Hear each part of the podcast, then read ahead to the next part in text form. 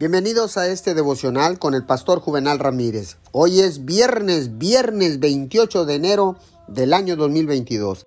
Que tenga usted un excelente y feliz fin de semana. La palabra dice en Colosenses 2.7, arraigados y edificados en él, confirmados en la fe, como se les enseñó y llenos de gratitud.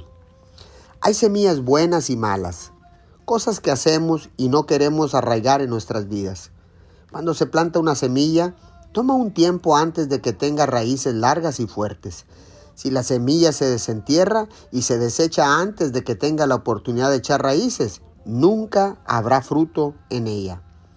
Cuando experimentamos un pensamiento, una emoción, un comportamiento o un temor de que no queremos convertirnos en un elemento permanente, lo mejor que podemos hacer es resistirlo desde el principio.